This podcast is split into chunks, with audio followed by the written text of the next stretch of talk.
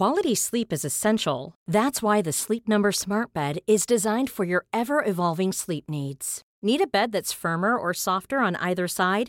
Helps you sleep at a comfortable temperature? Sleep Number Smart Beds let you individualize your comfort so you sleep better together. JD Power ranks Sleep Number number 1 in customer satisfaction with mattresses purchased in-store. And now save 40% on the Sleep Number limited edition Smart Bed for a limited time. For JD Power 2023 award information, visit jdpower.com/awards. Only at Sleep Number stores or sleepnumber.com.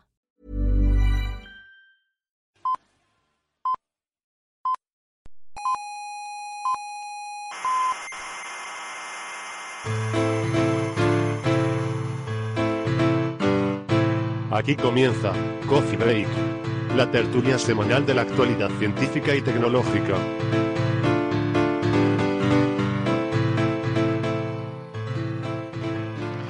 Buenas tardes. Les saludamos desde la sala trífida del Instituto de Astrofísica de Canarias. Hoy es día juliano 2.457.248,125. Gracias por escucharnos, pero eh, no nos conformamos con eso y también queremos que nos hablen. Eh, aquí somos bastante dicharacheros, como ya se habrán dado cuenta, y nos gusta socializar en las redes. Estamos en Facebook, en Google Plus y en Twitter. Así que búsquennos y nos encontrarán, seguro. Y también queríamos pedirles un pequeño favor. Eh, probablemente estarán escuchando este programa en iBox, eh, bien sea en su ordenador o en su iPhone, smartphone, tablet, iPad o lo que sea, con la propia aplicación de iBox, que, que es muy cómoda. Y bueno, si se fijan en el reproductor hay un botoncito que dice me gusta. Así que si le dan a ese botoncito, pues eso nos viene bien porque aumenta nuestra visibilidad y hace que, subamos en el ranking de iVoox. ¿eh? Yo esto no lo sabía, me acabo de enterar estos días y bueno, pues uno va aprendiendo poco a poco cómo funciona el mundillo este de, los podcasts y, la radio por internet. Así que ya saben, si le dan al botoncito ese de me gusta, eso nos ayuda. Eh, otra cosa que les quería contar es que a partir de ahora también estamos en Atunes, en iTunes, en, iTunes, yo qué sé, como se diga. Eh, yo la verdad que no, lo uso mucho, pero hay mucha gente por ahí que sí lo usa. Es una plataforma muy popular. Así que ahí estamos también. Si, te facilita la vida para escucharnos, pues ya sabes que también nos puedes encontrar en, iTunes. Vale, bueno, pues vamos a presentar a las contertulias que tenemos hoy, eh, haciendo uso de esa fórmula del femenino neutro, que ya saben que es esa propuesta que hacemos de este programa para modernizar un poquito la lengua. Y para más detalles les invitamos a escuchar la introducción de nuestro episodio número 6, que hace ya algunos meses de eso. Eh, y bueno, hoy la verdad que estoy muy bien acompañado y nos va a quedar un programa seguro que estupendo. Eh, tengo conmigo a Carlos Westendor, que es coordinador del Grupo de Análisis y Desarrollo del Instituto de Astrofísica de Canarias. Muy buenas, ¿qué tal? Buenas tardes. Bienvenido de nuevo al programa. Gracias. Em, hoy, además, quiero presentarles eh, a una contertulia nueva. Por primera vez en el programa tenemos a eh, la doctora, bueno, la, a punto de ser doctora Maya Seidel. Eh, bienvenida, Maya, gracias por venir. Buenas tardes. Que, bueno, hoy es la primera vez que viene, pero la verdad es que hace tiempo que estábamos intentando traer a Maya al programa, pero entre unas cosas y otras, hay que decir que ahora estás en un, momento muy crítico de tu carrera, ¿no? que es ese momento a punto de, de terminar la tesis doctoral. Exacto que es muy, es muy complicado todo. Eh, tengo entendido que ya tienes un primer borrador escrito, ¿no? Sí, exacto. Bueno, primer draft completo estaba con mi jefe desde hace una semana más o menos y estoy esperando correcciones. Por eso estoy aquí. muy bien, muy bien. Pues nada, aquí estamos encantados y además con ese apellido tan ilustre, Seidel, pues eh, esto nos da nivel Como CSI, ¿no? Nos, da mucho nivel. ¿Por qué CSI? No sabía, Sara Seidel. Ah, Sara Said, ah, pues no lo sabía. Vale, es que yo no veo. hay, un, famoso físico también de, en óptica. Hay un teorema de Seidel. Sí, sí. Y bueno, físico matemático, ¿no? Del siglo XIX. Ludwig von Seidel. Eh, yo lo conozco por el, el algoritmo de Gauss-Seidel para resolver ecuaciones lineales. Bueno, y tenemos también a Marian Martínez, doctora un, un apellido menos en ciencia física. No tan ilustre. Bueno, pero también hay que decir, no vamos a engañar a nuestra audiencia, que en realidad Maya no es pariente del ilustre profesor Seidel, ¿verdad? No. Esa fue, te confieso, mi Nunca se sabe. ¿eh? Nunca se sabe, pero que sepamos. no hay parentesco, ¿no? Eso fue una gran decepción para mí cuando nos conocimos, pero bueno. En fin, Marian Martínez, doctora en Ciencias Físicas, investigadora del Instituto de Astrofísica de Canarias. Eh, gracias por venir, buenas tardes. Gracias, Héctor.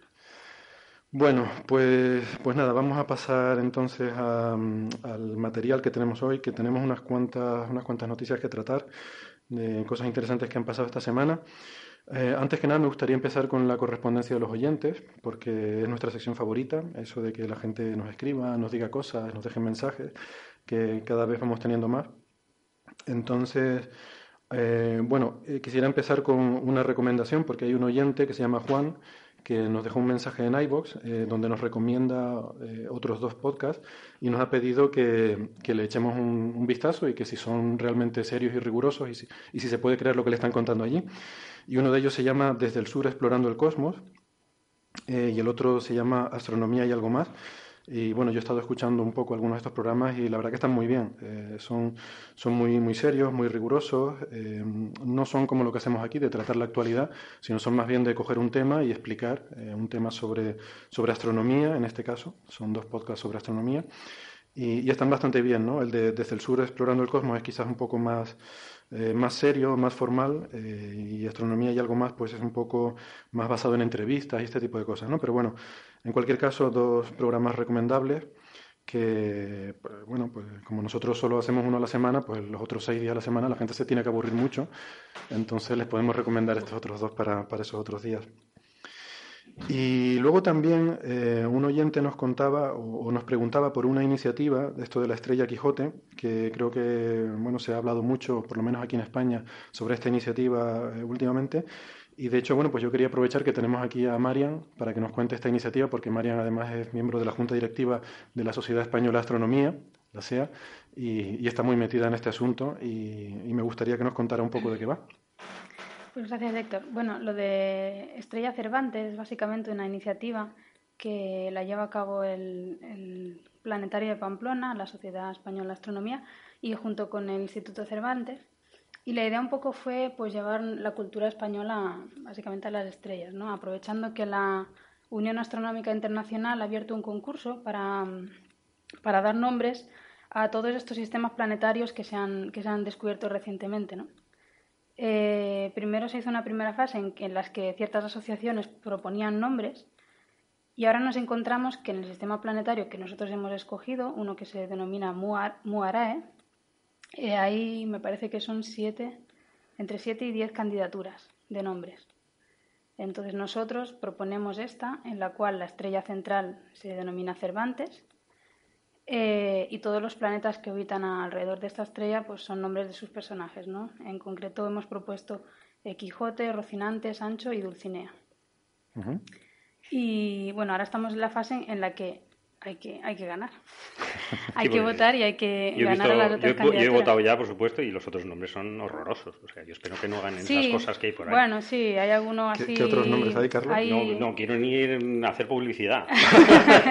Hombre, suenan algunos suenan mal, pero a lo mejor también los nuestros les suenan mal a los extranjeros. si ¿eh? le suena mal el Quijote a alguien, que se lo haga mirar. Sí, bueno, pero... no, hay una candidatura japonesa, ¿no? Que son nombres de deidades de ellos. Y luego hay otra, creo que es también de Centroamérica o algo así, ¿no? Con Cosas muy extrañas, sí, pero además una portuguesa. Una portuguesa, había una con nombres de flores, ¿no? También, bueno, no sé, la nuestra pues, bonita. No, tendrá a parar.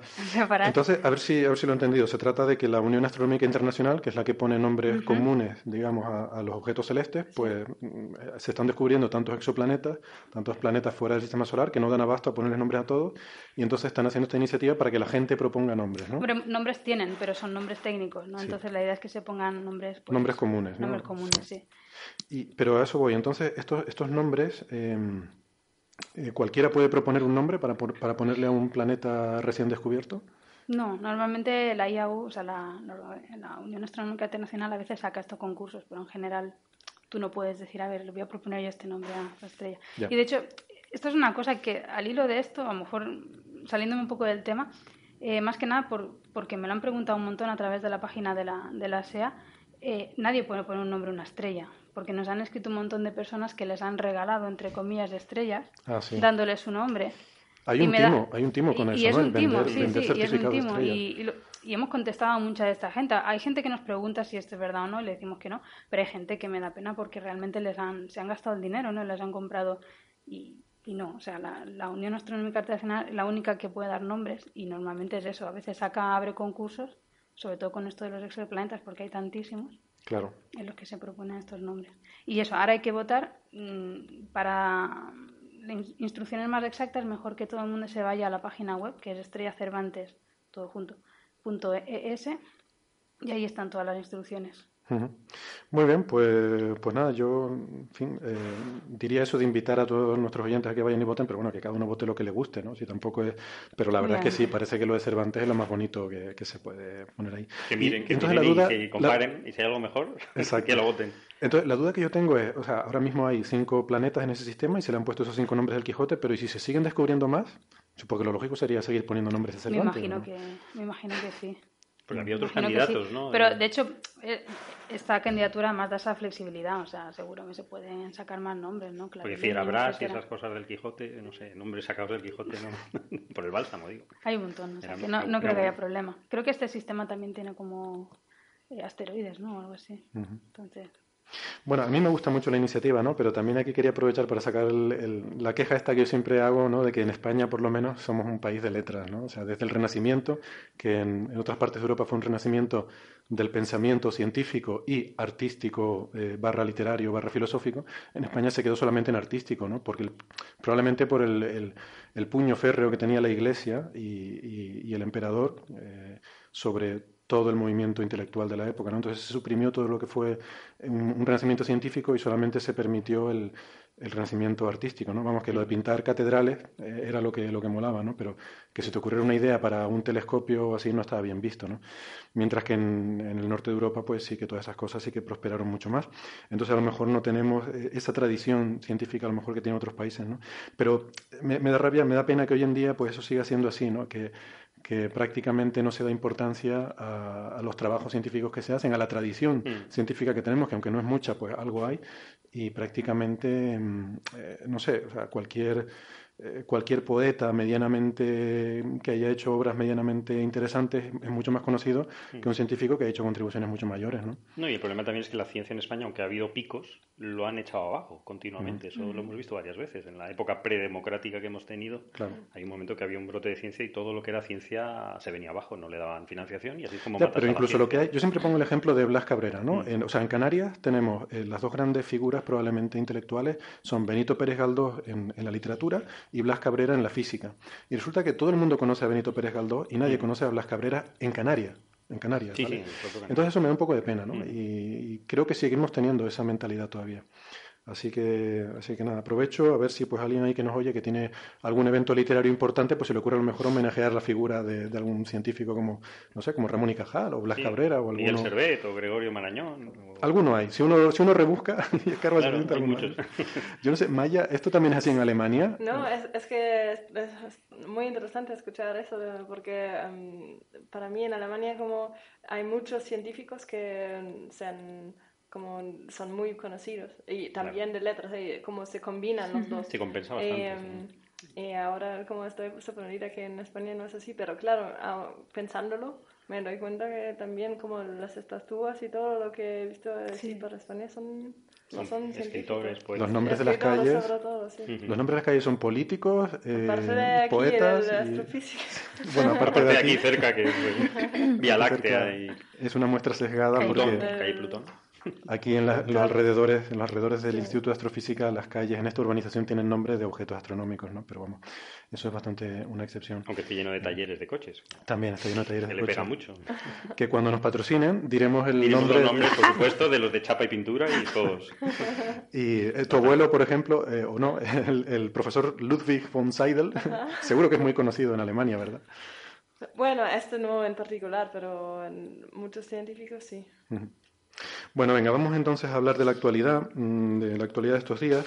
Entonces, yo quisiera empezar por un tema, quizás podemos, eh, realmente una chorrada, pero a mí, a mí me apeteció sacarlo, que es que han descubierto un antiguo monolito eh, en el fondo del mar Mediterráneo Y, bueno, mm, no es que tenga mayor interés así y tal, pero a todos los que hemos leído y nos ha gustado mucho 2001, pues eso de encontrar un monolito enterrado nos trae una, una resonancia. Que, ese monolito, por lo visto, lo han encontrado en un sitio donde se suponía que vivían eh, gente prehistórica, entonces tampoco es mucha sorpresa, ¿no? O sea, lo bueno es que encontró un monolito, un monolito donde no había nadie. Hombre, ya en la Luna sería ideal, pero... Ah, o, en, Júpiter. Pero bueno, o en Júpiter.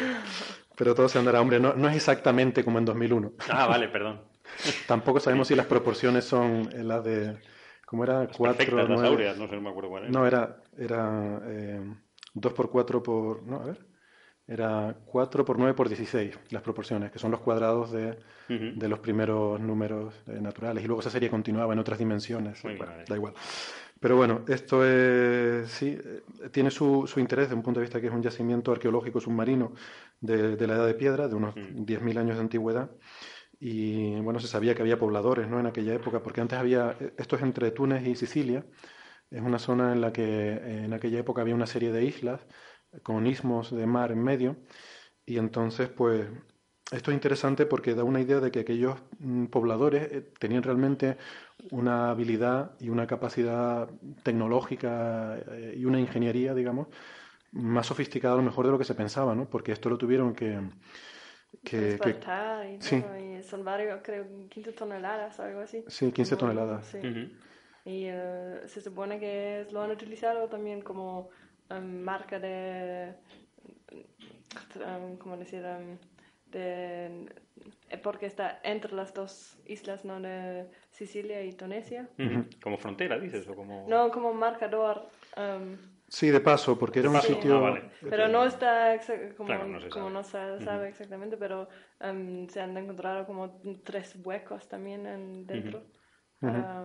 se supone que estos huecos no son de origen natural, que por eso están pensando que es hecho por algún, algún tribu de... ¿Alguna finalidad tendría? A lo mejor era astronómica para...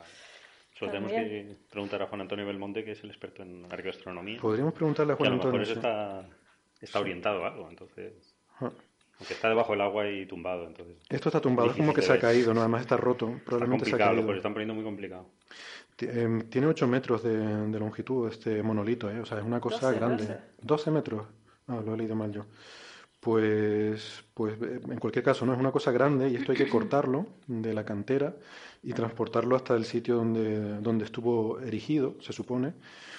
Y, bueno, pues eso, ¿no? Que desde un punto de vista arqueológico, pues tiene, tiene su interés, ¿no? Porque se pensaba que estos pueblos mediterráneos eh, carecían de, las habilidades y la tecnología para, pues para muchas cosas, ¿no? Y, bueno, que, que, no, que esta gente realmente estaba más espabilada de lo que pensábamos, ¿no?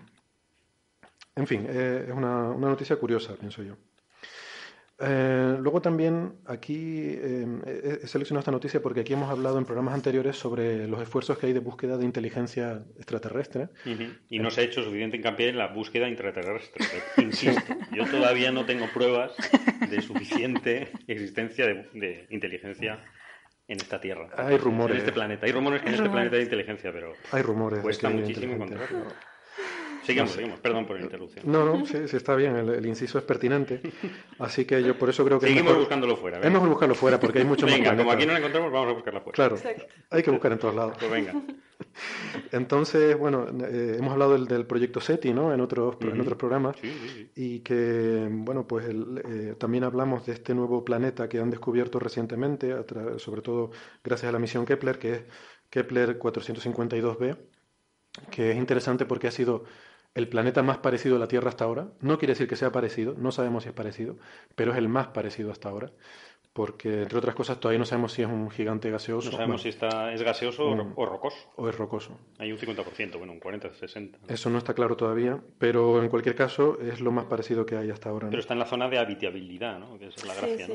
el agua puede ser líquida. Si hay agua, está líquida. Es muy, exacto. Está, como se supone, está muy cercano a la Tierra porque también el el, la estrella es muy similar al Sol.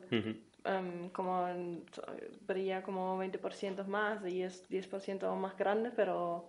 Sí, tiene una antigüedad más o menos eh, es parecida de... No, pero, antigüedad, no, no, es más, es más viejo y eso es lo interesante, que tiene 6 billones. Seis eh, mil millones. Seis mil millones. Mil es millones. que no sé en español. Sí. es- Es que los billones en español. years. Um, eh, ya vive esta estrella y, nuestro Sol solamente 4.5 o Ujú. Sí. por ahí. Entonces sí se po- supone como la vida que sí hay, ¿no? Me queda que poco. hay, hay mm, más margen o más tiempo para que se desarrolle que se algo, algo inteligente. Si no se... Sí, pero yo No, no, realmente claro. con esas cosas siempre tengo una... O sea, son escalas de tiempo diferentes, ¿no? O sea, eh, Claro, cuando estás hablando de también. miles de millones de años, o sea, tú piensas nuestra civilización tiene un par de miles de años, ¿no? Claro. Bueno, en el caso de España mucho menos, pero... no sé ni siquiera La si voy a eso, Mediterránea, pero- la Mediterránea. La Mediterránea. Con miles de no, años, quiero decir que, que una civilización, eh, eh, o incluso nosotros mismos, pues, si no hubiéramos tenido el, parón que tuvimos en la Edad Media, por ejemplo, a lo mejor ahora mismo estaríamos en un estado mucho más avanzado. O sea, que el, estado de avance de una civilización, por lo menos eh, según los parámetros de nuestra biología, Mm. se mediría en siglos o milenios, ¿no?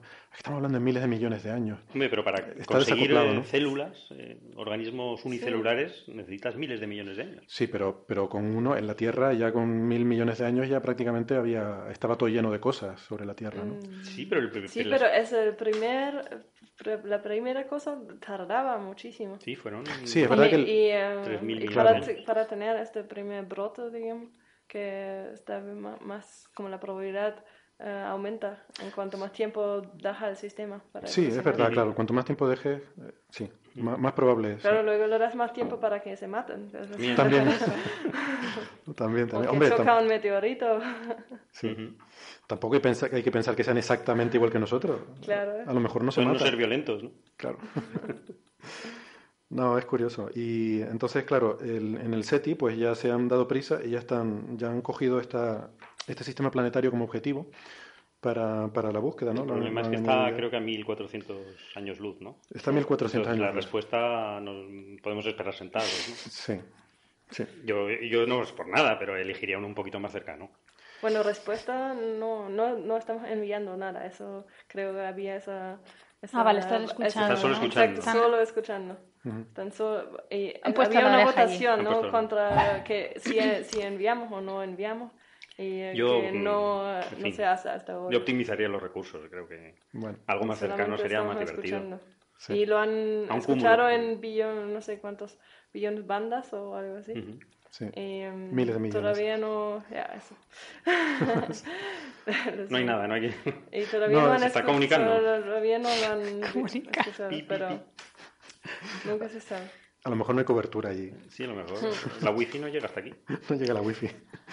Pero, no, pero estas yo creo que son cosas que se hacen más desde un punto de vista de interés filosófico casi, ¿no? Que científico, porque como tú dices, Carlos, Mm. a 1400 años luz de distancia no vas a poder establecer nunca una conversación. No. Pero, pero sería una revolución desde un punto de vista humanístico, filosófico, el saber que hay vida en otros planetas, ¿no? Aunque lo sospechamos, lo sospechamos, pero el realmente confirmarlo sería una revolución, yo creo. No, aunque no, sí. puedas, aunque no puedas hablar mm, con ellos regularmente, ¿no? Hombre, para mí con encontrar un, un ser unicelular en, fuera de la Tierra ya para mí es una revolución. Claro, claro, sin duda. Sí, sin sí, duda. Yo creo que hay- para mí hay, yo creo que hay que centrarse en eso porque eso, es- eso sería el descubrimiento del milenio.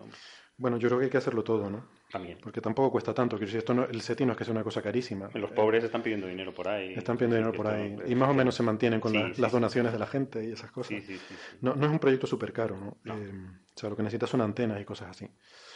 Así que, así que bueno, eso está Cuando yo bien. estaba en la escuela también había um, SETI para bajarse en su ordenador y Ujú, tú sí. puedes correr las cosas para ellos porque no tienen Sí, suficientemente. en el centro de Potencial. cálculo estaba. yo no Lo, lo habíamos instalado en muchos, sí. en muchos ordenadores y, Mm. y Sí, el sí. problema es que ralentizaba Sí, claro. muchas veces los servidores, entonces lo tuvimos que quitar.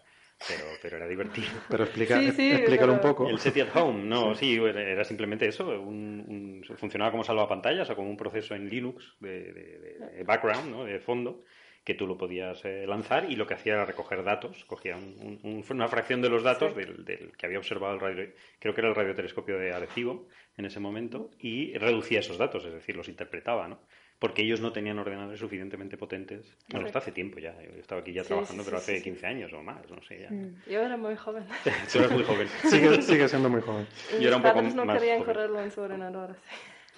Sí, y había pantallas y era muy divertido y lo hemos, lo hemos hecho todos. Pero fíjate, fue, fue muy, yo creo que fue muy interesante mm. conceptualmente, porque quizás fue la primera vez que se hizo un, un, proyecto en el que se pedía la colaboración ciudadana para un proyecto científico, porque no tenían suficientes recursos, en, aquel, en este caso recursos computacionales, entonces se pedía a la gente su colaboración, ¿no? Y eso hoy en día se hace mucho más, eh, pero, pero en aquella época fue un concepto revolucionario, ¿no? Fue una idea de distribuir a la gente para que ayudaran También se ha hecho para el cáncer, para analizar proteínas, analizar moléculas, hay muchos proyectos de este tipo que están muy bien. Sí, pero más, más recientes. Mucho más recientes, pero también es verdad que la capacidad de los ordenadores de ahora es increíble. O sea, y la usamos muy poco, con lo cual hay mucho potencial.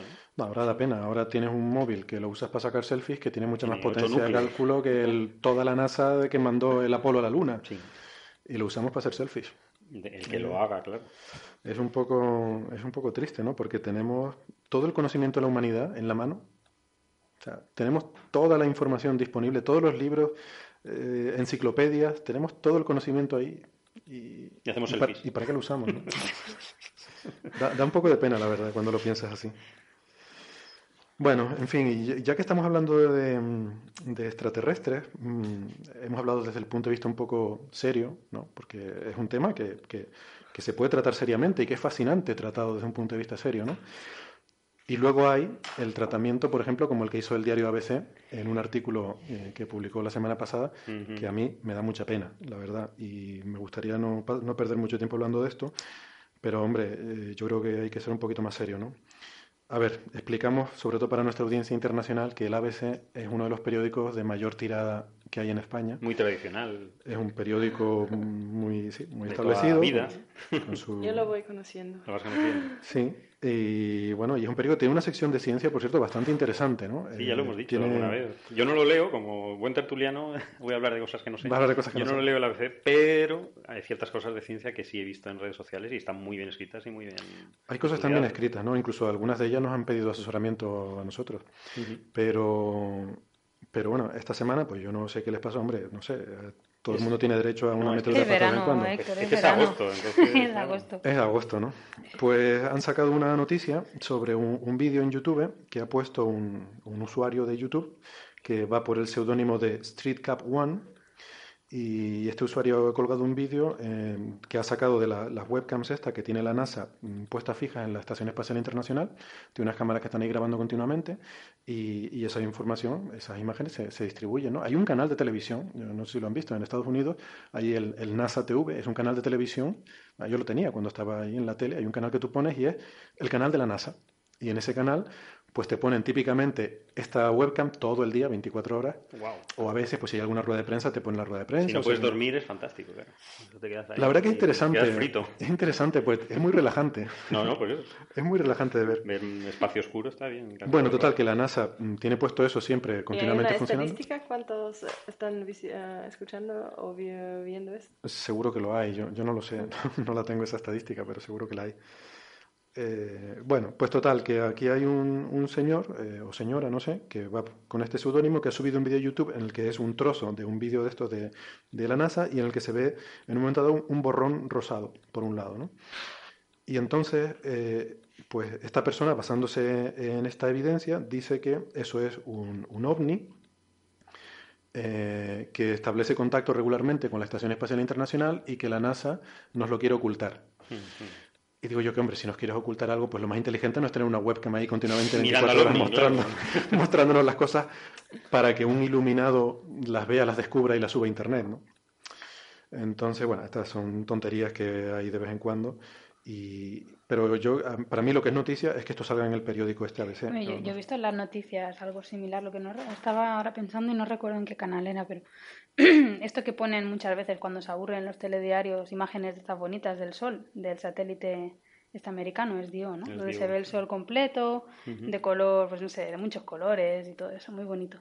Pues recuerdo una, una noticia que era que habían visto un ovni, eh, como era, eh, reponiendo combustible. Y era, era básicamente una protuberancia solar, ¿no? Que cuando la ves así de canto, pues tiene forma como de cuenquecito y luego tienen un piececito que cae del cuenco hacia la superficie del sol, es como un chorrito así, ¿no? Eso es una protuberancia solar, es conocido, ¿no? Pero a esta gente le pareció el cuenco pues un ovni y el chorrito pues yo qué sé, la manguera o algo, no sé, reponiendo combustible en el sol. Y eso lo vi yo en un telediario, lo que pasa es que no, no recuerdo cuál era. Sí, sí, esas cosas pasan. Además, yo ese, ese vídeo lo, lo, recuerdo porque era particularmente bonito. O sea, y es que tú ves aquello, yo tengo que reconocer que tú ves aquello y aquello tiene toda la pinta de una nave espacial repostada. lo siento, pero tiene toda la pinta. Le enseñan unas cosas al niño, Oye, de verdad. A lo mejor sí, no sí. miente, Héctor, a lo mejor no es una protuberancia. Pero, no, pero a lo que voy, pero aquello tenía mucha más pinta que un manchón borrón en una imagen de Sí, la no, no, sí, sí, aquello era muy no- nítido. Era solo una mala interpretación, claro. Yo colgué una foto hace un par de días que saqué de mi casa, eh, la colgué en Facebook, eh, de una nube, que- perdón, que, que, o sea, eh, bueno, hay una foto de una nube que aquello parece un ovni mucho más que que esto que eso. sale en este, en este vídeo, ¿no? Ujú. Pero bueno, da igual, o sea, la naturaleza es fascinante, o sea, hay muchas cosas eh, maravillosas en la naturaleza, ¿no? Sin tener que inventárselas.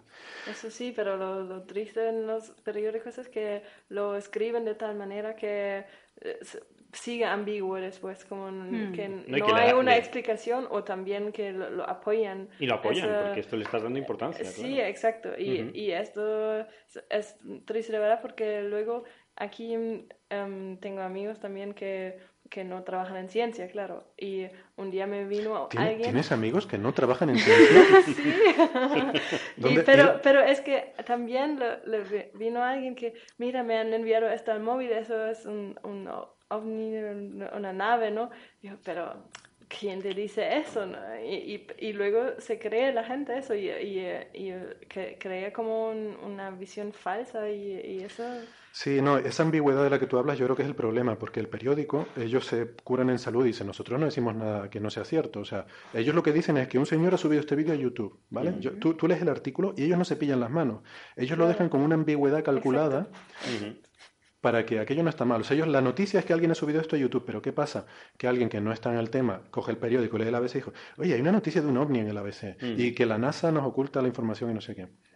Entonces, a mí lo que me hace gracia de estos conspiranoicos es decir, vale, la gente dice, no te creas lo que te dice la NASA, pero créete lo que te dice Street Cap One, que es un señor en su sala de estar que a saber lo que hará Sí, sí, vamos, yo no sé cómo dudas de alguien que se llame Street Cap One. Hombre, con ese nombre suena muy, muy convincente de algo, vamos, no sé qué. pero- Seguro que sabe lo que habla.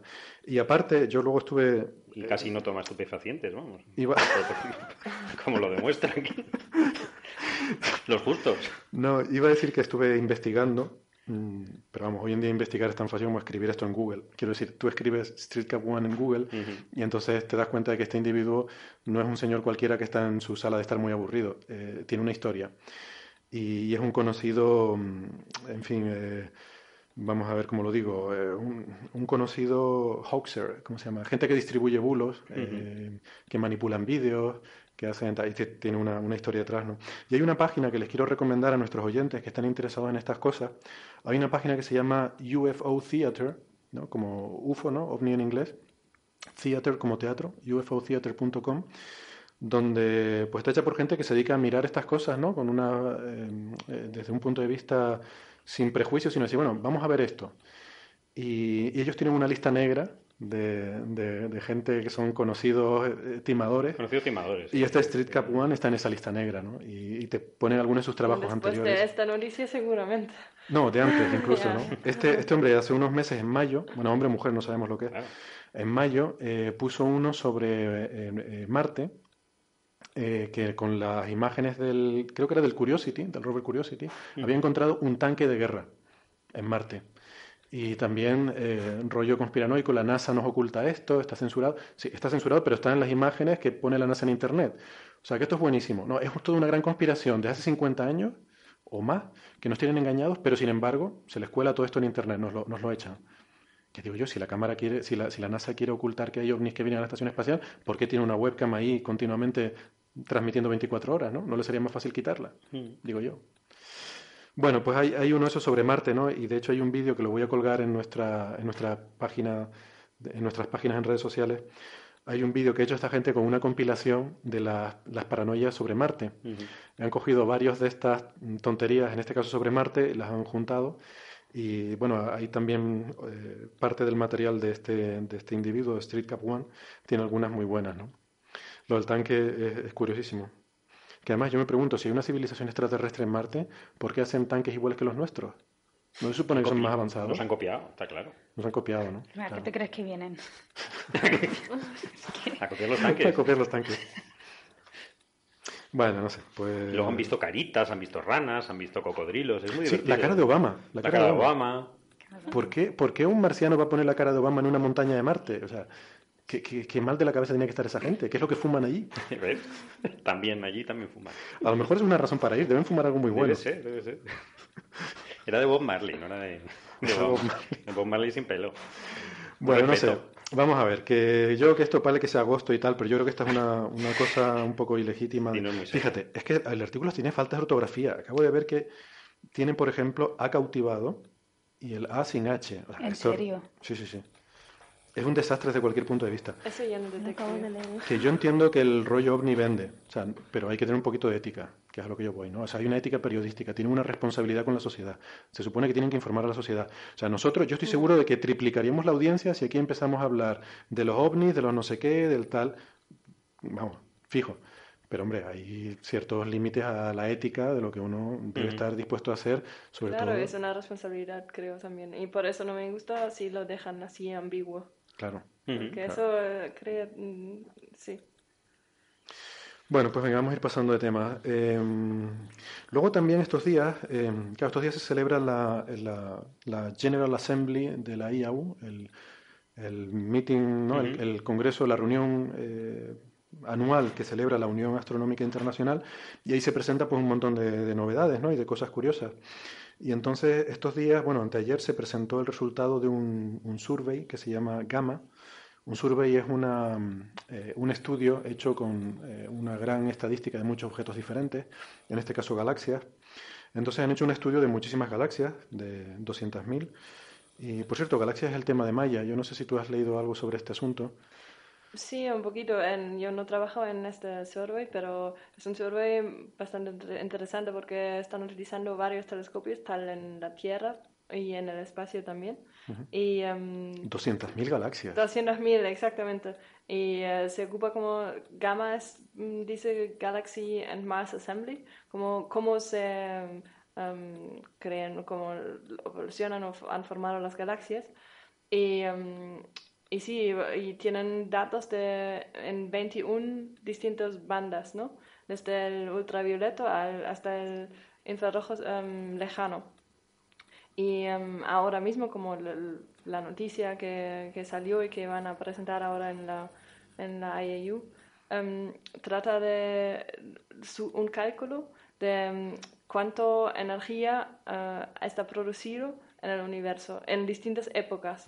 Como ya sabemos, eso es una idea que proviene ya de estos años, que em, en el universo temprano había mucho más em, output. Sí, más emisión, Más- emisión de energía. de, de energía Ujú. que, mm, que ahora y que en el, en el futuro, como el, como el universo sabemos que ya que se expande y con eh, una aceleración, em, que esa energía se va a disminu- disminuir.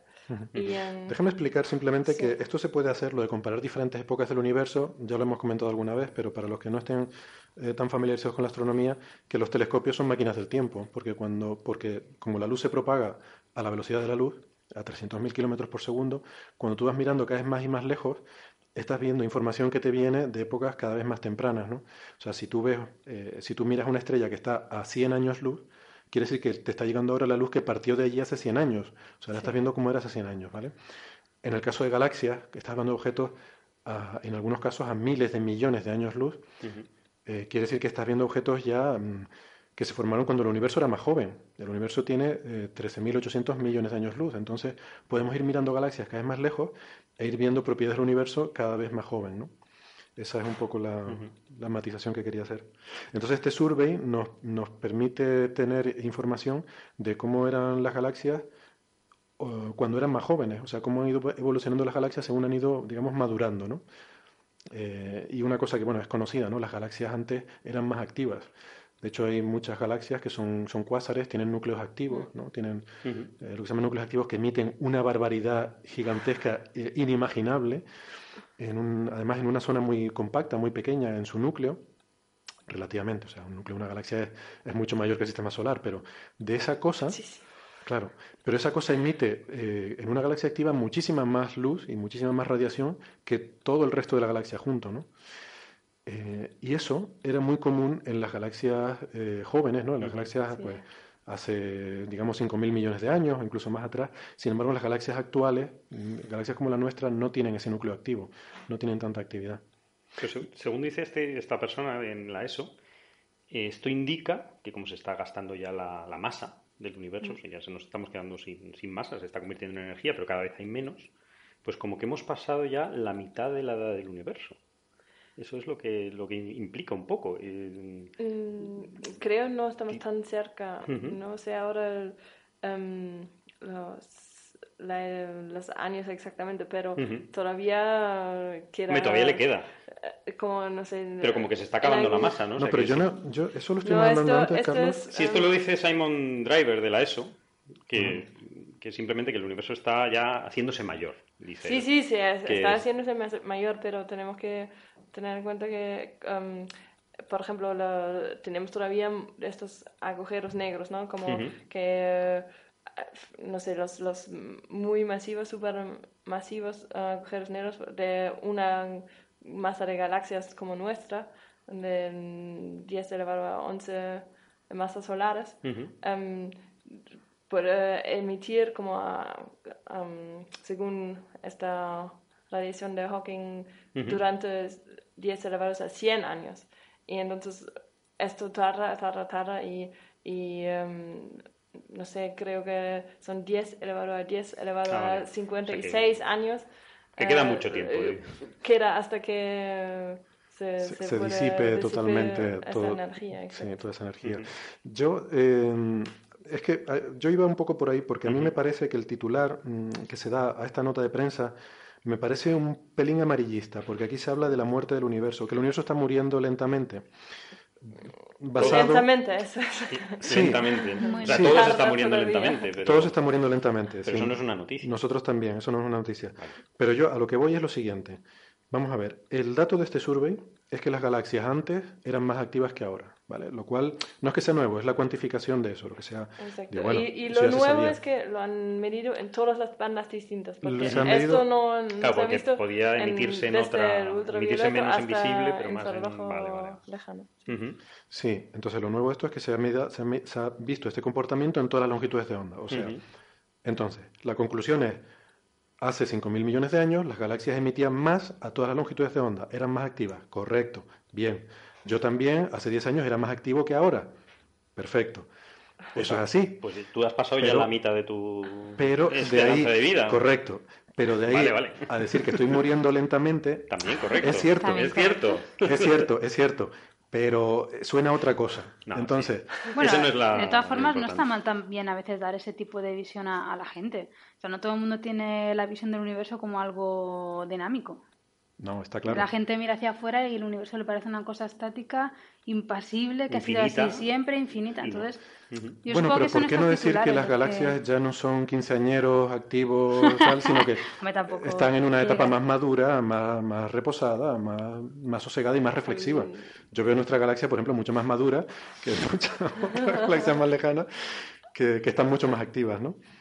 Bueno, no lo sé. Pero si queremos hablar de la muerte del universo, que es a lo que yo iba, entonces hay que hablar de otras cosas. Sí, esto hay que hablar de cosmología. Eso es cosmología, eso es otra cosa. Es otra cosa. Y depende del modelo cosmológico que elijas, el universo se muere de una forma o no.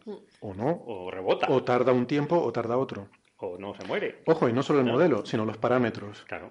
Porque la cosmología es una ciencia en la que hay unos parámetros que son muy importantes, que son lo que lo definen todo. Sí, de hecho. Y esos parámetros son medibles. De hecho, las galaxias de las que estás tú hablando y la energía de la que estás hablando básicamente es es nada comparado con lo que se supone que hay en el universo. Claro, lo que estamos midiendo es, la cosa, es lo que se ve. Y es tampoco puedes decir, no, el universo está muriendo cuando realmente estás contando que puede ser. Yo es que esto no tengo el dato muy así, pero el 1% de. 200.000 galaxias.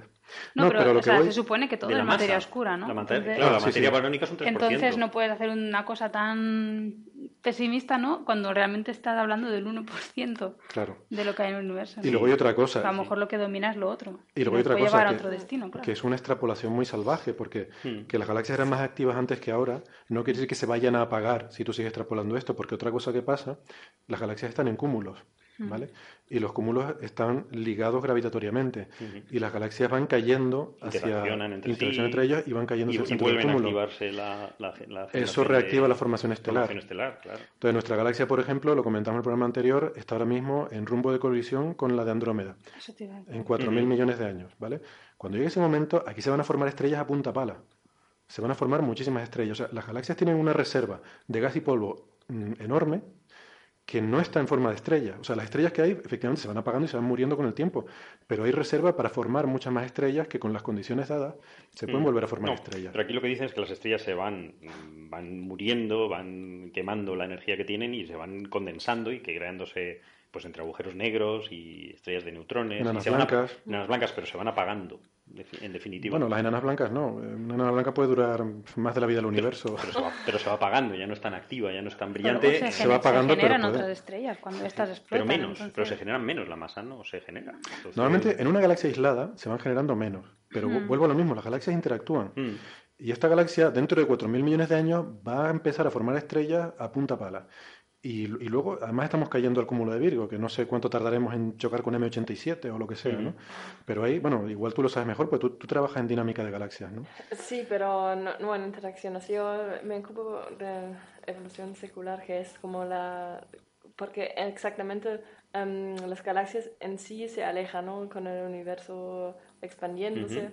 Pero los Entonces- cúmulos no se, no se no, no, expanden. no, los cúmulos no, pero em, hay menos choques eh, como estadísticamente que en el universo temprano. Entonces ahora también hay una evolución que está debida a la mm, propia da- galaxia, la, como natura, natura de la galaxia. O la naturaleza de la Naturaleza. galaxia. La naturaleza de la galaxia, sí.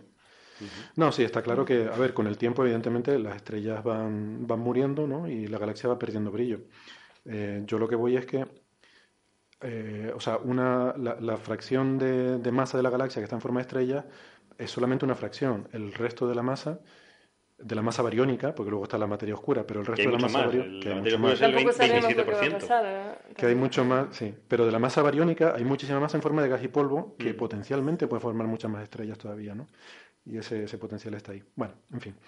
Que para realmente hablar de la muerte del universo, ya hay que, hay que irse a cosmología y a, lo- y a los modelos adecuados. Está, por ejemplo, había una noción, sobre todo de, de cuando la época de la termodinámica, cuando la termodinámica estaba muy, muy en boga, ¿no? Eh, que era lo de la muerte térmica del universo, que simplemente decir que, bueno, como se va expandiendo y se va... Bueno, ahí en aquella época no era porque se iba expandiendo, pues no se sabía, pero sí que basado en la segunda ley de la termodinámica, que dice que la entropía de un sistema tiende a Siempre aumentar aumenta. siempre, Ujú. Pues que claro, cada vez iba a haber, eh, digamos que se iban a ir diluyendo las fluctuaciones de energía y que íbamos a llegar a un estado final homogéneo, ¿no? con una temperatura final del universo, con una entropía final que será el máximo de entropía, y entonces llegado a ese punto ya no puede haber más, eh, ya no puede haber más trabajo, ya no puede haber más procesos físicos, ya no puede haber nada porque ya has llegado al máximo de entropía, ¿no? Eh, entonces era la visión pesimista un poco que se tenía. Aunque de- se dice también que hay la posibilidad de crear nuevos, de nuevo fluctuaciones cuánticas y, Y volver a empezar el volver Big a Bang. empezar. Claro, pero esto es mucho este antes de la estado. mecánica cuántica, ¿no? Esto, estamos hablando de los tiempos de Lord Kelvin y esta gente, ¿no?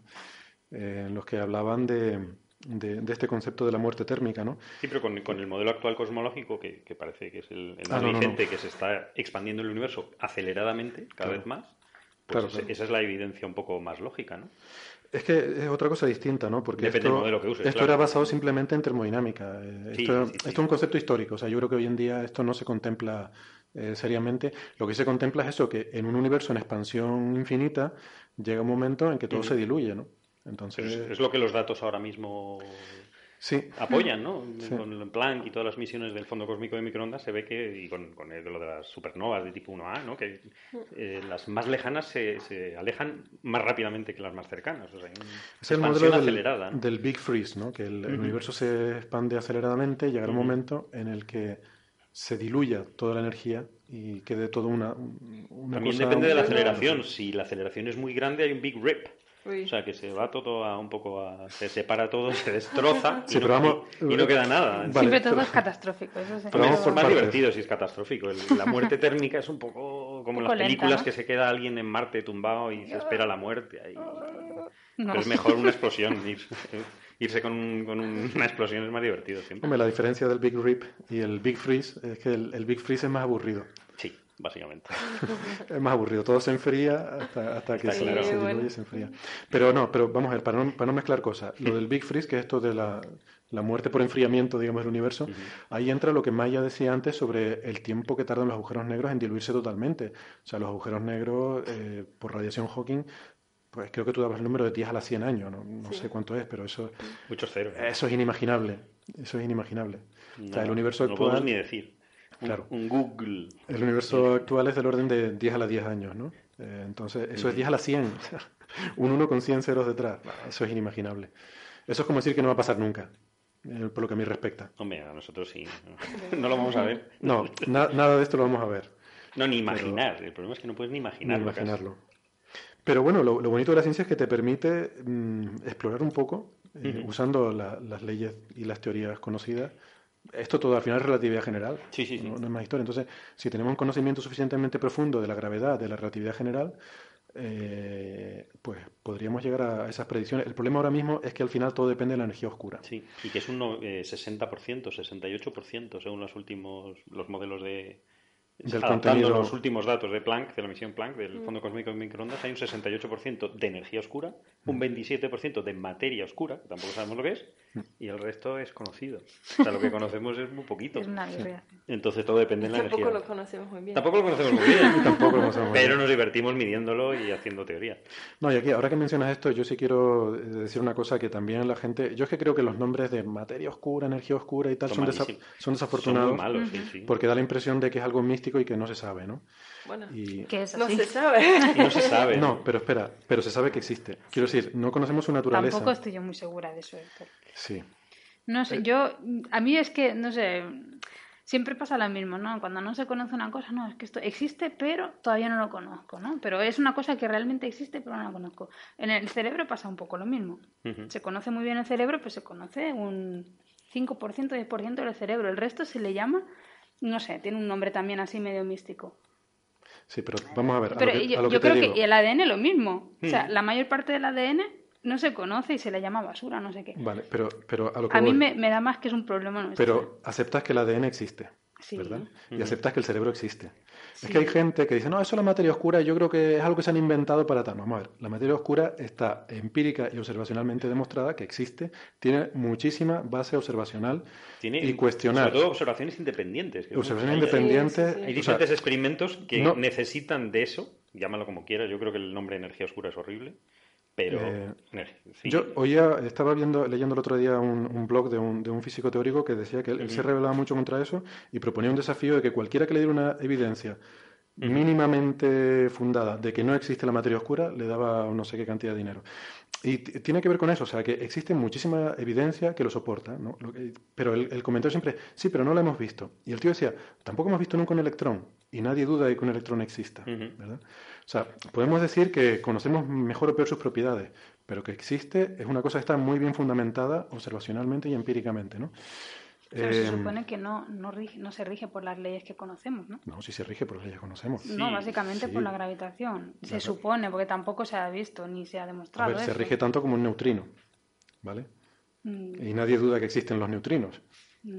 El problema es que nuestras teorías actuales necesitan de esa energía oscura para, para funcionar. Bueno, no mezclamos ahora materia y energía oscura. No, son cosas diferentes. Son cosas diferentes. muy distintas. Muy diferentes, sí, sí. Muy distintas, sí, sí, O sea, pero la energía oscura, que es lo que yo a mí, como es más, más cantidad, pues me interesa más. Mm.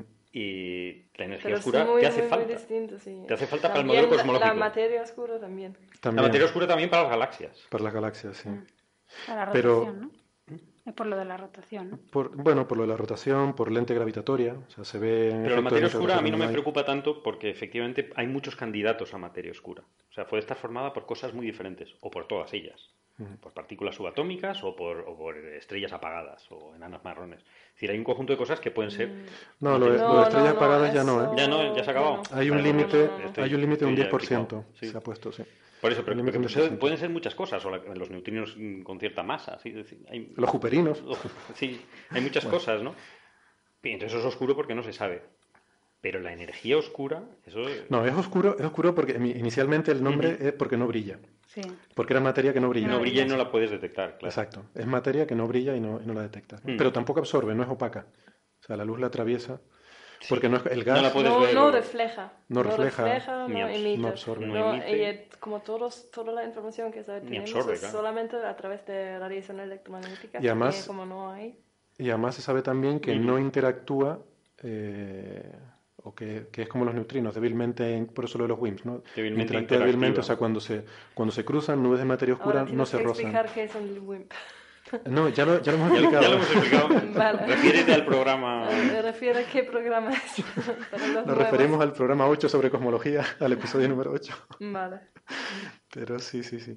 Bueno, igual. El- la cuestión aquí es que a lo que yo iba es que lo que es importante es que el- la, la energía oscura, que como tú dices, Carlos, es súper importante para entender el, el destino final del universo, no conocemos su ecuación de estado. O sea, quiere decir, cómo se relaciona la presión que ejerce con la densidad del universo. Sabemos que varía con la densidad, o sea, que en un universo muy Y- denso. Y sobre todo que está en todos sitios en el universo. Sí. Lo que pasa es que estando aquí cerca, cerca de todos nosotros, no la podemos detectar. Da una rabia. Pero no os dais cuenta que todo esto suena como súper extraño. O sea, Pues de verdad, Si oíros dan después dinero, en el si programa, porque a mí esto cada vez me reafirma con que esto es algo que no. Esto algún día se demostrará que esto no. No, el problema es que el nombre es- se, ha, se ha buscado un poco, Sí, pero es un poco- para parecer la nave del misterio. O sea, un parece un poco- poco esotérico. No es- vamos a ver, energía oscura está mal buscado porque no es novedoso por tener energía. Hay muchísimas cosas que tienen energía y no es novedoso por ser oscuro. Hay muchas cosas oscuras. Pues- pero eso no es su característica fundamental. No. La característica fundamental es que define el modelo de, de- de universo de cosmológico que, que- que queremos hacer. O sea, para que se expanda el universo aceleradamente necesitas energía oscura. Sí, que es, funciona como una antigravedad. Es como una presión negativa, es una cosa muy rara. Es, es la constante cosmológica de la relatividad Uno de general. los modelos que es Einstein la puso, la luego la quitó y ahora la volvemos a poner. Pero la cuestión es que parece que no es una simple constante eh, y que depende de la densidad. O sea, que como cualquier presión, cuanto más densidad, más fuerte es la presión. Eh, pero no solo, de, no solo de la densidad. O sea, lo que es la ecuación de estado es lo que nos falta, yo creo. Si fuera una simple constante, mm, bueno, sería, sería todo más sencillo, pero parece que no es, que no es así.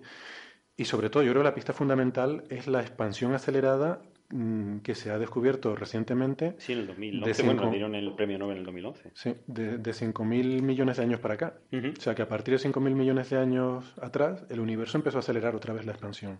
O sea, la expansión se iba frenando Sí, por la gravedad. Lo curioso es que una- un universo con eh, aceleración constante no se hubiese creado nunca. O sea, no se hubiese creado partículas. No estaríamos aquí. O sea, el universo no se puede haber expandido aceleradamente desde el inicio. Se hubiesen destrozado las partículas, no, no hubiésemos existido. Entonces tiene que haber un momento en el universo, esto lo he, lo he visto a un cosmólogo bastante importante, diciendo que efectivamente esto ha cambiado, ¿no? Y, y no sabemos por qué ha cambiado. O sea, que es, mu- es muy sorprendente, no solamente que exista, sino que haya cambiado su comportamiento. O sea, una cosa que no sabemos por qué existe, que ha cambiado su comportamiento, pues... Bueno, pero Bueno, porque, cambia la densidad del universo. O sea, es Sí, que- además es típico de cualquier sistema caótico, yo creo que hace esas cosas, ¿no? Y, pero y no mí sé no ni siquiera falta, ¿eh? Sí. porque puede ser que tú llegues perfectamente a un no me régimen. O sea, vamos a ver, tú tienes una expansión, ¿no?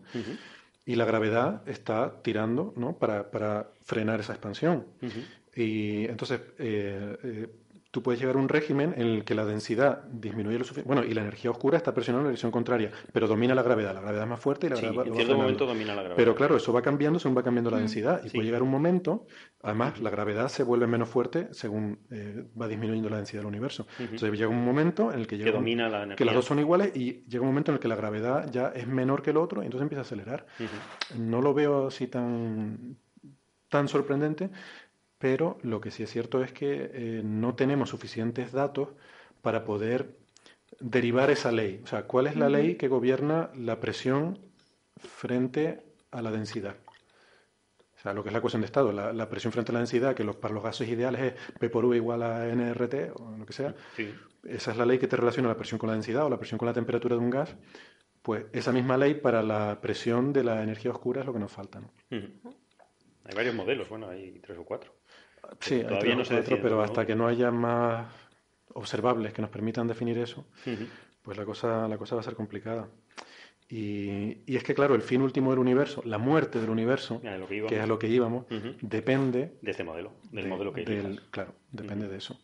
La energía oscura es lo que determina cómo va a ser el fin último del universo. y ahora mismo no tal. El Big Rip que tú decías es un modelo eh, o es un universo en el cual la energía oscura domina. Llega un momento en el que se vuelve tan, según se va expandiendo eh, y según esta energía oscura va cada vez dominando, mm, llega un momento... Domina cualquier fuerza, incluso la... Incluso la... débil, bueno, todas, Sí, incluso a pequeñas escalas. A pequeñas escalas también destroza los átomos, los núcleos y se acabó. Sí. Están todos los quarks por ahí sueltos y... Todo se repele. Y ya está. Ese es el Big Rip, ¿no? La, forma en la que todo se termina rompiendo al final. Eh, hombre, luego está lo del universo plano, que, es lo que, lo que sería cuando hay un equilibrio perfecto entre masa y, y entre energía y expansión y al final pues mm, termina en un estado asintótico en el que se va frenando, frenando la aceleración, pero sería un universo sin energía oscura. Eh, o sea, ese final asintótico parece que ya queda descartado, porque Energía oscura, verla la O otra cosa es que la entendamos mejor o peor. Entonces, ese universo en el que asintóticamente se va frenando, se va frenando la expansión hasta que termina por estar en un estado final quieto, digamos, parado, pues eso, eso estaría, esa posibilidad ya no existiría. O sea, que no se expanda más, dices. sí, que se quede. o sea, cada vez, cada vez más despacio. Enlenteciendo. Que se vaya enlenteciendo. Es justo lo contrario lo que estamos viendo. Estamos viendo que se está acelerando. Claro. Por eso ese, universo necesitaría, esa expansión asintótica necesitaría que no hubiera energía oscura. Es un concepto un poco más antiguo. Es más antiguo, sí. Entonces, bueno, esas son un poco las la formas más...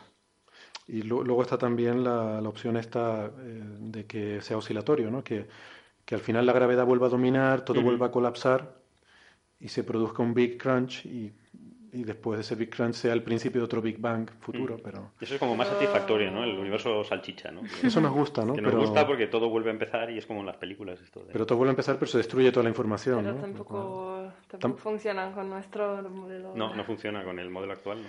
Ese tiene un problema serio, que es que al final acabas necesitando también la mecánica cuántica, porque todos los demás te arreglas con, relatividad general. Pero ese Big Crunch, como al final todo colapsa hasta un punto microscópico, ahí la mecánica cuántica mm. la necesitas y ahí ya no te cuadra. No te cuadra la, relatividad, general con la mecánica, cuántica, no cuadra. Mm. Entonces tienes que meter estas cosas de gravedad arcoíris y estas mm, teorías nuevas que intentan, la gravedad cuántica, ¿no? que intentan combinar esas dos cosas, pero eso todavía es muy, está todavía muy en pañales. Y, o sea, que no se sabría realmente. Si, si, se produjera ese Big Crunch, no, no, sabríamos lo que pasaría mm, después. Ni falta que hace, pienso yo. yo que soy muy feliz con cualquiera de esos mm, escenarios. Es decir, no me preocupa ni uno ni otro. Entonces, lo importante es que hay que disfrutar. Claro, es que a mí, yo por eso no soy muy cosmólogo, en el sentido que es que como no, me, no... me no, me, inclino por ninguno de, los, de todos los escenarios, me gustan todos. ¿no? Ah, no, Entonces, yo no me inclino... infinitamente, pues perfecto. No me inclino por ninguno, pero... Perfecto, que se, estalla todo, perfecto. No sé, no tengo claro, pero quiero saberlo. Vale. O sea, ni, ninguno de ellos me resulta más satisfactorio o menos, me, da igual. Pero sí que me parece que... Sería bueno saberlo, sobre Sería todo bueno cuando el noventa y tantos por ciento de las cosas que hay por ahí no lo sabemos lo que son. No, yo por una curiosidad filosófica fundamental, ¿no? O sea, por saber cuál va a ser el final de todo. Sí, sí, sí. No, nos interesa el final de las cosas, ¿no? A mí me interesa más lo cercano, es decir, la materia oscura qué es, es decir, porque... si te pones con esa, pues, deja la astronomía, coge un microscopio y ponte a mirar bacterias. Porque... pero es lo mismo. Si solo te las cosas cercanos o lejanos, al final ya hemos visto que es lo mismo, ¿no? Las cosas microscópicas o macroscópicas es lo mismo, o sea... Pero las cosas cosmológicas hay una componente de imaginación matemática que no puedes confirmar observacionalmente que me pone un poco me decepciona un pelín para mí personalmente no pero entonces es cosmología o sea la cosmología es una ciencia observacional. Hay, hay, observaciones como las del fondo de microondas como las de la supernova eh, como las que se hacen en el LHC que también es súper importante para la cosmología lo que pasa con la física de partículas y es una ciencia observacional. Luego hay otras cosas eh, sobre el origen del universo que bordean más en en filosofía o, en matemática pura, que también, que también, es, matemática válida, pura. Pero es otra cosa. Pero como cualquier teoría física, tiene que haber observación y tiene que haber matemática también. las dos cosas tienen que coexistir. Entonces, hoy en día, a día de hoy, yo creo que la cosmología tiene eso de bonito, que hay observaciones. Y tenemos WMAP, y tenemos VISER, y tenemos Planck. Eh, tenemos un montón de, de, fuentes de información. el Quijote, ¿no? Dentro de poco en, Canarias. Lo, lo, dejaba para el final ah, para, vale, vale. para poner el efecto de... con Quijote lo vamos a resolver ah, vamos a cerrar todo con Quijote. Bueno, cuenta, ya has contado que es un experimento, que lo van a... No, cuéntalo tú. No, ¿eh? yo es que no lo sé, no soy... no tengo ni idea. Bueno, no, Quijote es un experimento, efectivamente, para, eh, para observar el fondo cósmico de microondas, además con polarización, o sea, de poder medir la polarización del fondo cósmico de microondas y, bueno, pues espera que nos va a aportar muchos datos. Ya está empezando a funcionar, pasa todavía no a pleno, a pleno rendimiento porque faltan todavía por incorporar eh, parte de la instrumentación. Sí, se inauguró hace unos meses, ¿no? Se inauguró hace unos meses, Un sí. mes y pico. Y está funcionando haciendo mapas de, de esa, Del- de esa radiación. radiación Se de- puede de- visitar, ¿Se puede? visitar. Se puede visitar, es muy recomendable visitarlo. sí, sí. Eh, bueno, yo, yo creo que, que va a ser una cosa que nos va, nos va a aportar mucha información, ¿no? Y, es, em, y está aquí en, en el observatorio del Teide, en fin, que por eso venía un poco el asunto, pero, pero el, el tema al, al que voy es que em, eh, se pueden hacer observaciones para mm, restringir estos modelos que tenemos en cosmología y eso es algo que es nuevo. O sea, que hace 20 años no era así. La cosmología antes era más una cosa matemática barra filosófica. Y ahora ya empieza a ser observacional también. ¿no? Ujú. Y eso me parece, me parece apasionante, ¿no? Pasa que se te acaban un poco las... las Sí, los- porque es las eso, o sea, si todo te domina la materia oscura, no la puedes ver de ninguna manera. No, se puede ver de muchas Todavía. maneras. Hay mapas de materia oscura. Tú eres optimista. No, no se puede, yo creo que nadie la... La Se materia... puede- la materia... Se Materia, puede, materia. se Bueno, puede pero se mapear. pueden medir los efectos Eh, y eh, los claro. efectos más y más con más precisión y luego sacar como mm, intentar sacar como Claro, su distribución por lo menos no- y luego eh, y hay experimentos que intentan em, como ver o sacar el efecto de choques con materia oscura. Como hay hay laboratorios muy a varios kilómetros debajo de la tierra por ejemplo para Sí. hay una hay un aislamiento bueno para uh, sacar este efecto cuando hay interacción con una partícula de materia oscura con alguna otra algún partículo que conocemos. Y ahí esto sí podemos medir y esto sería Claro, pero ya prime- primero tienes que saber que hay una interacción con una partícula de materia oscura. Y si no Claro. sabes qué partícula buscas, eh, o sea, yo no tengo mucha experiencia con esto y no me gustaría hablar demasiado, pero he compartido despacho con una persona que se dedicaba a buscar eh, en concreto acciones. Y básicamente el efecto de, de los acciones era que a lo mejor eh, la luz nos llegaba un pelín más tarde de cierta estrella o donde viniera de lo que esperabas, ¿no? Pero en realidad eso puede ocurrir por muchísimas cosas, ¿no? Entonces decir que un retraso es debido a que esa partícula se ha convertido en acción y luego se ha vuelto a convertir en no sé qué, bueno, no sé, lo veo un poco complicado. O sea, yo era nada por ahí. Yo creo que más por lo, lo que dice Maya, yo creo que va como cuando buscábamos el neutrino, mm, que se llenan enormes tanques Exacto. bajo tierra. Al fin y al cabo, mm, la materia oscura se parece mucho al neutrino. ¿no? Y, y de hecho hay, sí. y de hecho, de hecho hay, hay teorías de que, que decían que la materia oscura eran neutrinos. Sí, o po- como tenemos en, en- nuestro sistema varios distintos partículas, ¿no? Como up quarks, down quarks, en varios tipos, ¿no? Y ah, no es necesario que hay un partícula de materia oscura. ah, puede pueden haber haber como muchas. sí, Puede haber varias, también claro. una familia de, de distintas partículas y eh, ahí solamente estamos como intentando ver algo. Sí. O sea, básicamente tienen que ser partículas como el neutrino, pero que haya muchas. Eh, porque parece que con o sea, el neutrino fue el, el primer candidato así obvio de WIMP, Sí. como de materia oscura. Pero bueno, el, el conteo parece que no da, que hay muy poquitos. Eh, entonces, se piensa que, que puede haber otras partículas o que a lo mejor hay fuentes de neutrinos que no conocemos y hay muchos más Sí, neutrinos de los que pensamos, pero, pero tampoco parece probable porque los neutrinos ya sí que podemos medirlos. O sea, ya estos tanques como el, el Kamiokande Cube. y estas cosas, Ice Cube, que ya detectan neutrinos, ¿no? Y sabemos más o menos, podemos estimar la cantidad de neutrinos que hay eh, atravesando la Tierra continuamente, ¿no? Y, y no parece que sean suficientes en cualquier caso para, para explicar la materia oscura. Pero bueno, pero que por ahí, por ahí iría el asunto. Pero que, que vamos, que voy a, voy a lo mismo. O sea, tú te dedicas a medir campos magnéticos en el Sol. eh, Que y- yo es por llevar lo contrario, y lo Héctor, hace es muy que bien. si no, si no hay nadie aquí haciendo de contrapartida es muy aburrido, todos hablando y Claro, todos llevando de acuerdo no puede sí, sí, sí. Es verdad, no está Joserra. ¿Dónde está Joserra? Claro. Para que nos, nos, nos diga lo del caballero los oscuro y caballeros oscuros. Ahora somos damas oscuras. Caballero y dama oscura. Y damas oscuras también. Siempre acabamos hablando de Joserra, no sé por qué. Lo echamos de menos. Sí, sí. Em, pues, pues, pues, eh, nada, esto sobre la- lo de la muerte del universo está interesante, ¿no? Pero es un poco frustrante el, el hecho de que todavía no podemos mm, definirlo claramente, ¿no? ¿Cómo va, cómo va a acabar el universo? O sea, mientras no tengamos más información, pues no, no tenemos no tenemos forma de decirlo. O sea, hay diferentes posibilidades, que es más o menos lo que nos da la relatividad general, pero, pero hacen falta más, de nuevo, eh, constraints, como se dice en español, más... ¿Restricciones? Sí, hacen falta observaciones que nos... Ligaduras. Ligaduras. Medidas que, que, en fin, que nos digan ahí que, cómo está el tema. Bueno, eh, a ver, que nos va a dar el final del universo aquí y nosotros todavía grabando. Expandiéndonos. Eh, ¿Han visto, por cambiar un poco de tema, ¿han visto estas imágenes nuevas que hay del cometa, el Churyumov Gerasimenko? Nuestro querido el Churikuri. Está acercando, hoy, se acercaba el perihelio, ¿no? Pues Creo que estos días, no sé si exactamente hoy, sí, sí, sí, Está muy más, lo más cerquita del sol que puede estar. Lo más cerca del sol. Entonces debería explotar en algún momento. Bueno, porque va a explotar, pobre. No, si, si explota, eh, debería explotar ahora. ahora que lo estamos viendo, digo. A ver si va a explotar sin, sin que lo miremos. Una falta de respeto, ¿no? Sería un problema. Claro, es que a mí no me parece correcto. No, claro. Si no, me un chorrazo ha pegado, ¿no? Ayer no, creo, antes de ayer pegó un chorrazo. Ahí, así.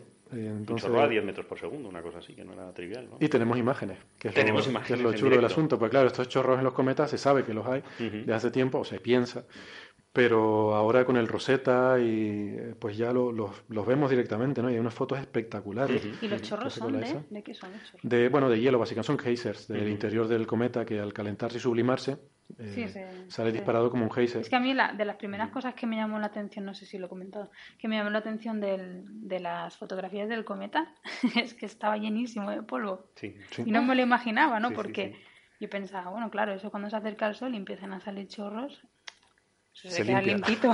limpito, limpito. o sea, y cuando lo vi tan llenísimo de polvo, digo, pero ¿cómo se aguanta ese polvito ahí, no? Si además decían, no, es que la nave no sabemos si aguantará, porque la atracción gravitatoria del cometa es muy baja y no sé qué. Claro, parecía el polvo se dispersaría, ¿no? Claro, y aquí yo estaba con el polvito en la superficie, además, bien asentadito, ¿no? Y ahora con los chorros el polvo, se sale o no. Es que, de hecho, en la foto, no sé si lo habéis visto también, está el chorro perfectamente nítido, ahí como una raya vertical. Y yo no veo tampoco mucha polvareda, mucha polvareda alrededor. O sea que, curioso el polvo. Para mí es sorprendente también. Yo siempre tenía imagen de un cometa como una, una bola de hielo. Una bola de hielo, de rocas, sí. Como algo que te resbala si estás ahí casi, ¿no? Pero parte del chorro también tendrá partículas de, roca, entonces volverán a caer al cometa de alguna forma. sí, pero eso te imaginas una cosa un poco así húmeda, o sea, no difusa, sé, ¿no? difusa, ¿no? Sí, pero no ves los chorros ahí perfectamente son nítidos. Muy rápidos, son muy potentes. A mí me sorprendió lo colimado del chorro, ¿no? O sea, efectivamente los rectos que sale. Terriblemente colimado, sí. Yo esperaba algo más parecido cuando ves un geyser, ¿no? Cuando ves un geyser en la Tierra, pues aquí sale como una, una humareda de sí, vapor. ¿no? Es una cosa más difuso, de cono. Se, se, abre más. Y esto salía muy tal. Y Javier nos estuvo explicando hace, hace algunas semanas, no recuerdo cuándo fue, Javier Licandro, que recordará a nuestros oyentes, nuestro experto, experto en, en, estas cosas. Y él nos decía que hay una inestabilidad que hace que, mm, que se formen agujeros pero no recuerdo ahora exactamente el mecanismo, ¿no? que, se, que se forman agujeros bastante profundos y redondos y eso colima el ah, él, ya no nos, él ya nos lo, había, nos lo había dicho, pero vamos, yo como no le suelo hacer caso... Pues no lo... Porque lo tienes en el mismo despacho, claro. Pues sí, la verdad que me sorprendió bastante la imagen del, del chorro del cometa. Es muy bonita, le, recomiendo, la vamos a colgar también en las redes sociales por si, por si nuestros oyentes no lo han visto. Eh, es, es, bastante, no sé, da mucho que pensar, ¿no? Imaginarte un cometa y esos chorros saliendo de ahí. Em, y, nada, hay también un, eh, un vídeo muy interesante que también lo vamos a colgar sobre la montaña esta de Ceres que ha tomado la sonda Dawn, que esta sonda está orbitando Ceres, el planeta enano que hay en, el cinturón de asteroides. Em, y esto recuerdo que, bueno, nos reímos mucho porque eh, cuando estaba lejos hablaban de que si era una pirámide y de hecho, bueno, la gente, los amigos este como Street Cap One y esto, pues hablaban de los extraterrestres que habían hecho una pirámide en Ceres y tal. Y luego cuando se, a medida que se ha acercado la sonda hemos visto que bueno que era una montaña, que desde lejos todo parece una pirámide, pero bueno, cuando te acercas ves que es una montaña, pero es bastante curiosa. Es una, pirámide con... como un lado es más claro, otro, no sé, hablan de distintas um, formaciones geológicas. Sí. Pero como está todavía lejos, que no se pueden ver detalles. Pero pasa como las manchitas blancas estas que se veían, ¿no? que cada vez se ven mejor. Blancas están como también en el cráter y luego también en la montaña. Y tienen como una especie de vaho por encima, ¿no? Una especie de... No sabes lo que es. Bueno, que tiene más, un albedo más elevado, reflejan más la luz pero no se sabe de qué están hechas. ¿Y hielo o sal? Bueno, lo de la... No. Sí, que ahora, ahora pronto iban a encender el espectrógrafo, uno de estos días, no sé Mm. cuándo, entonces tendremos ya más, más información, más detallada. Pero sí que la montañita también tiene La montaña tiene como estrías. como estrías que es lo que- blancas. es lo llamativo del Y es una montaña en medio de la nada, o sea, no hay cráteres cerca, con lo cual, ¿cómo se ha generado eso? Que esa es la, la pregunta. ¿no? Sí. Bueno, hay un cráter cerca, pero vamos, un cráter de impacto, no, de, Sí, no no- volcánico, no hay, no hay nada volcánico. Son- es una montaña de 4 kilómetros. Y es una eh, montaña muy alta, sí. No está mal. Pues yo- la verdad que es curioso porque mm, todo el resto del planeta, del, sí, el planeta, realmente ser un planeta enano, enano. es muy redondito con cráteres y luego hay esa montaña ahí en medio, que no, dices, ¿qué pinta esto aquí? No hay una cordillera, no hay nada, solo una cosa ahí aislada, ¿no? Mm, es sorprendente y, y después eso, ¿no? Que como decía Maya, por un lado es como oscura y por el otro lado es más clara y por el lado claro tiene esas estrías como si, como si hubiera habido agua que hubiera chorreado para abajo, ¿no? En algún momento. Esperamos que sabremos, podremos ver más en cuanto se acerca, ¿no? Ujú. Como- Supongo, sabremos más o menos, porque según se va acercando vamos viendo cosas que no entendemos, pues Pues habrá que explicarlas, es mucho mejor, sí. más divertido. Esto es peor que la cosmología. Nos han ido Aquí cosas sí, aquí sí que hay observación, o sea, Sí, mucho pero no- más datos que teorías. Pero no entiendes nada. Bueno, pero perfecto. Cuantos más datos tienes, menos entiendes las cosas. Ese, ese es nuestro trabajo. Antes, antes de ver la montaña ni de tal, no había problema. Ceres era un asteroide, un planeta enano y ya está. Un esférico perfecto. Una cosa redonda con cráteres. Claro. Según vas viendo más y más, encuentras más cosas y dices, ¿y esto qué es? ¿Qué hace esto aquí? Pues ni idea. No sé. ¿ibas a decir algo? Mario? Pues nada, que si quieren lo vamos dejando por ahí. Podemos comentar lo del Concorde, ¿no? A mí me llamó la atención esta noticia de que hay una patente de Boeing para hacer un, eh, un nuevo Concorde. sí. Reloaded. Reload. nunca, nunca mejor dicho, porque puede acabar como, Sí, como sí. Matrix.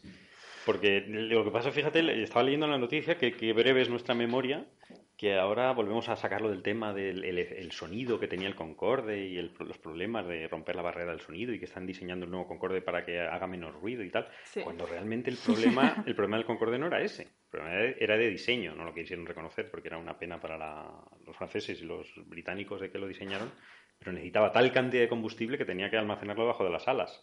Entonces, cualquier problema en el despegue, cualquier partícula, como pasó en la última lo de los Como últimos el vuelos, que está en el, justo en el despegue, cuando estaba lleno de combustible, pues hizo, eh, se, se estalló una parte del tren de, de despegue, en este caso, de aterrizaje, y, y se incendió todo y murieron todos. Entonces, en el- vas a- si lo haces dos veces más rápido, creo que era una cosa Dos así, veces más rápido. necesitas más, en- más eh, combustible, más queroseno. No creo que eso funcione de otra forma, ¿no? Entonces, a ver dónde lo, lo almacenan, ¿no? O sea, quizá el problema técnico eh, es bastante grave. O sea, Pues no lo es sé. decir, además, ¿qué necesidad hay de, de ir tan concepción rápido? distinta también, ¿no? Ujú. Que este se va a mm, despegar muy vertical, por ejemplo, y, y eh, todo eso influye, creo, también como... Y va a altura, sí, la altura es casi el doble, va a 100 mil Ujú. feet, creo, y la Concorde Pies. era Ujú. 60. Sí, esta va a ir a Sí. 30.000 metros. 30.000 sí. metros. Exacto. 30. A mí me Y, llamaron- y sí. eso casi es el doble. Pero lo que, por lo que he entendido, solo puedes transportar a 20 personas. Eso. Es que a ver, ¿quién se lo va, pero ¿quién se lo va a pagar? Si es que Claro. no hay mucha gente que se pueda pagar Es ese tipo de billete. claro, ya el claro. Concorde Es antiguo era Para ir y volver en un día, en las- a las- no En, sé. en una hora, decían, de, Pero de Europa a Estados Unidos. A mí me llamaron la atención dos cosas y es lo, justo lo que ha apuntado Maya. Primero, eh, el despegue vertical. O sea, Mm. fue- es un poco como la, como la lanzadera espacial. Mm, Despega casi vertical y luego aterriza como un avión. aterriza, sí. Casi realmente es una lanzadera espacial porque esta cosa sube al espacio. Quiero decir que a Sí, 30.000 básicamente. 30.000 metros eso, eso es el espacio. la vista tiene que ser vista. Sí, sí, sí. Tiene que ser impresionante.